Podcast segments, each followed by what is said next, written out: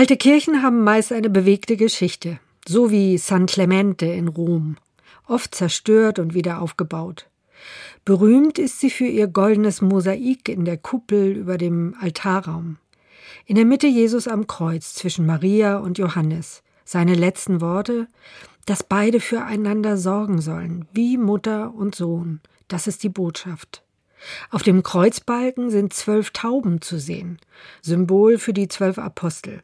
Diese zwölf Tauben stehen bis heute für alle Menschen, die mit Gottes Geist genau diese Botschaft in die Welt fliegen lassen. Egal ob verwandt oder nicht, ihr Menschen seid Gottes Familie. Eine gesegnete Nacht wünscht Anke Merscher Schülerpastorin in Hannover.